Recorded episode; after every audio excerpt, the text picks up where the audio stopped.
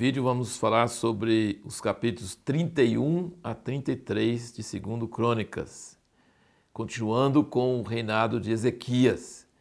E a gente percebe aqui no capítulo 31 que ele acabou com a idolatria, foi atrás mesmo para destruir toda idolatria. E ele também é, estabeleceu a ordem dos levitas, dos sacerdotes, se preocupou com o sustento deles, as primícias, os dízimos. Quando você quer honrar Deus, você precisa honrar os ministros dele. Naquela época, os ministros dele eram sacerdotes levitas. Então, eles traziam as primícias e os dízimos e também tinha gente para administrar, para guardar, não era em dinheiro, era em, bem, em produtos da terra, coisas, então precisava de alguém que zelasse, cuidasse. Então nós vemos aqui as câmaras que receberam e recolhiam fielmente, distribuíam, e quem distribuía, você percebe que Esdras tem preocupação de registrar como essas coisas eram feitas. Então Ezequias restaurou o culto a Deus, limpou a casa de Deus, fez sacrifício, celebrou a Páscoa, mas depois estabeleceu a ordem dos sacerdotes, dos levitas e a coisa de Moisés e as coisas de Davi, muito precioso, muito bom. E no fim do capítulo 31 tem uns versículos assim preciosos aqui, no versículo 20 e 21 diz: Assim fez Ezequias em todo Judá, fez o que era bom, reto e fiel perante o Senhor seu Deus. Eu gosto dessas, dessas frases, perante o Senhor seu Deus. No, origi no original, diante do Senhor, é, tem a palavra face, é como se você estivesse diante da face de Deus, na frente de Deus. Muito interessante, muito bom isso aí. E o versículo 21, toda obra que prendeu no serviço da casa de Deus, de acordo com a lei e os mandamentos, para buscar a seu Deus, ele a fez de todo o seu coração e foi bem sucedido. Olha essas frases. Buscar a Deus, ele usa muito essa frase, que alguém buscou a Deus ou não buscou a Deus.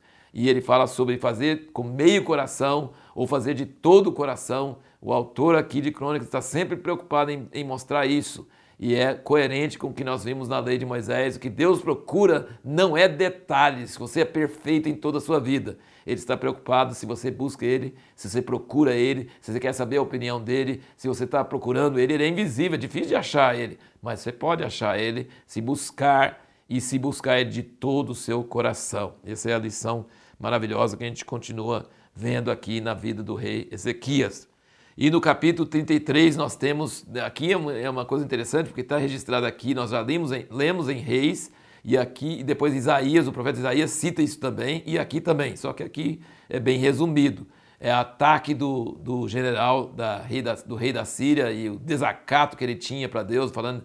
E ele achava que Ezequias, acabando com todos aqueles altares, ele estava ele estava desonrando Deus. Ele falou assim: Deus vai ajudar vocês, vocês estão acabando com todos os altares dele, porque os, os idólatras achavam que quanto mais é, altar, mais o, o, Deus deles ficava alegre. Eles não sabiam que o Deus de Israel é um só, é invisível e ele só quer um lugar só e que ele fica alegre quando destrói todos os outros lugares.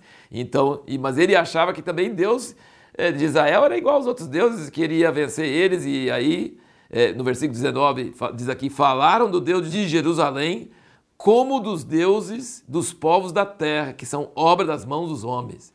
Mas o rei Ezequias, o profeta Isaías, filho de Amós, oraram por causa disso, clamaram ao céu. Então o Senhor enviou um anjo que destruiu no arraial do rei da Síria todos os guerreiros valentes e os príncipes e os chefes. Ele, pois, envergonhado, voltou para sua terra e, quando entrou na casa de seu Deus, alguns de seus próprios filhos mataram ali a espada. Assim o Senhor salvou Ezequias e os moradores de Jerusalém da mão de Sinaqueribe, rei da Síria, e da mão de todos, e lhe deu descanso de todos os lados. E muitos trouxeram presentes a Jerusalém ao Senhor e coisas preciosas a Ezequias, rei de Judá, de modo que desde então ele foi exaltado perante os olhos de todas as nações. Aqui não fala isso em reis, e aqui é interessante. O rei da Síria estava tomando todos os reinos, todos. Por isso que ele até estava orgulhoso. Ah, você acha que vocês vão resistir? Vocês vão sair igual aos outros. Eu tomei Samaria, lá do norte, tomei todo mundo. Vocês, estão achando o quê? E ele foi derrotado não por Ezequias, por Deus. Porque Ezequias invocou a Deus e Isaías profetizou para ele. E o anjo do Senhor matou um monte dele e voltou para casa e foi morto pelos filhos dele. E os povos ao redor de Israel ficaram admirados e começaram a trazer presentes para e, e, teve paz e teve descanso. Quer dizer, Ezequias conseguiu parar aquele avanço que até então ninguém conseguia parar. Nunca mais o rei da Síria avançou, porque depois quem vai entrar agora é a Babilônia, não é a Síria.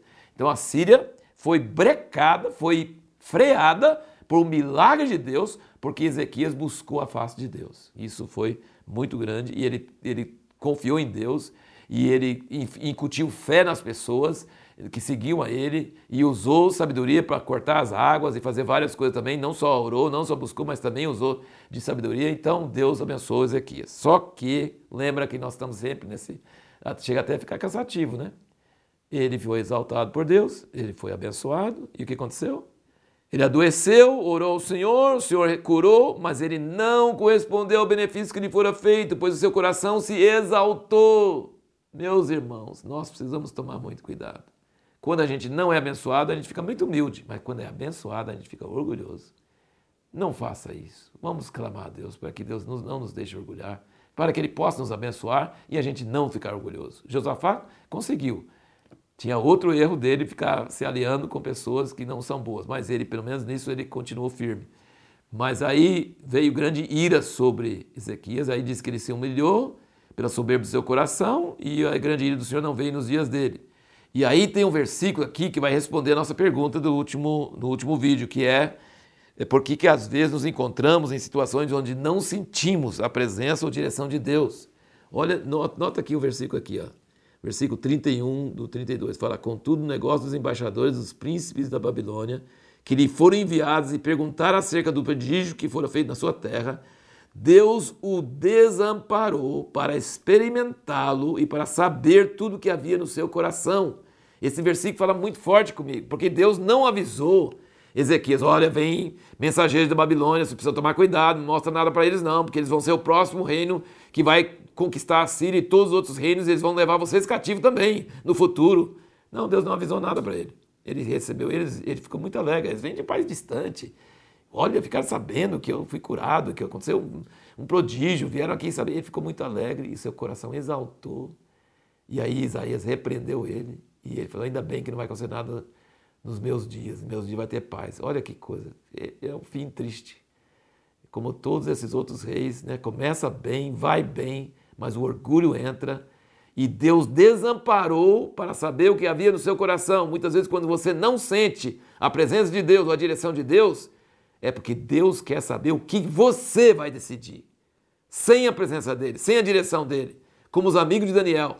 Se Deus nos livrar, tudo bem. Se não livrar, pode jogar no fogo que a gente vai cair. Eles decidiram. Eles não tiveram garantia de nada. Então, quando Deus às vezes deixa a gente, é para a gente decidir. É para ver o que, que tem no nosso coração. É por isso que às vezes a gente passa sem sentir a direção dele. E aí no, no capítulo 33 nós temos a triste história de Manassés, que filho de Ezequias, e ele reinou muitos anos e ele fez pior do que todos os cananeus que viviam naquela terra antes de Josué entrar. Ele fez pior. Então, o escritor aqui, Esdras, está dizendo que quando Deus levou Israel cativo e destruiu o templo e acabou com tudo, Deus tinha razão. Deus não é errado. Porque Deus falou que se eles fizessem igual ou pior do que os cananeus, que Deus ia tirar eles da terra igual fez com os cananeus. Deus não tem favoritos. E se você fizer igual eles, ele ofereceu os filhos dele em fogo ao Senhor. Ele ofereceu incenso a deuses estranhos, que é uma coisa, ele colocou uma imagem na casa de Deus. E aí Deus é, prendeu ele, mandou o exército do rei da Síria e prenderam ele e tal, e ele, ele humilhou. Isso não fala isso, não. Ele humilhou e Deus atendeu, libertou ele do cativeiro, aí ele buscou ao Senhor. Só que aqueles tantos de anos que ele fez coisa errada, e fez Israel fazer coisa errada, ele passou a linha vermelha, não tinha mais retorno, não adiantava mais, aquilo tinha derramado muito sangue inocente. Então tem hora que quando você humilha, Deus sempre vai te atender. Atendeu a Cabe, quando Cabe humilhou.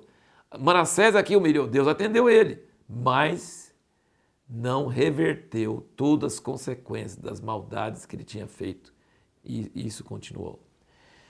E a pergunta que nós vamos responder no próximo vídeo é: Deus pode usar pessoas ímpias para falar conosco? Ele pode usar pessoas pecadoras, pessoas do mal mesmo, para falar conosco?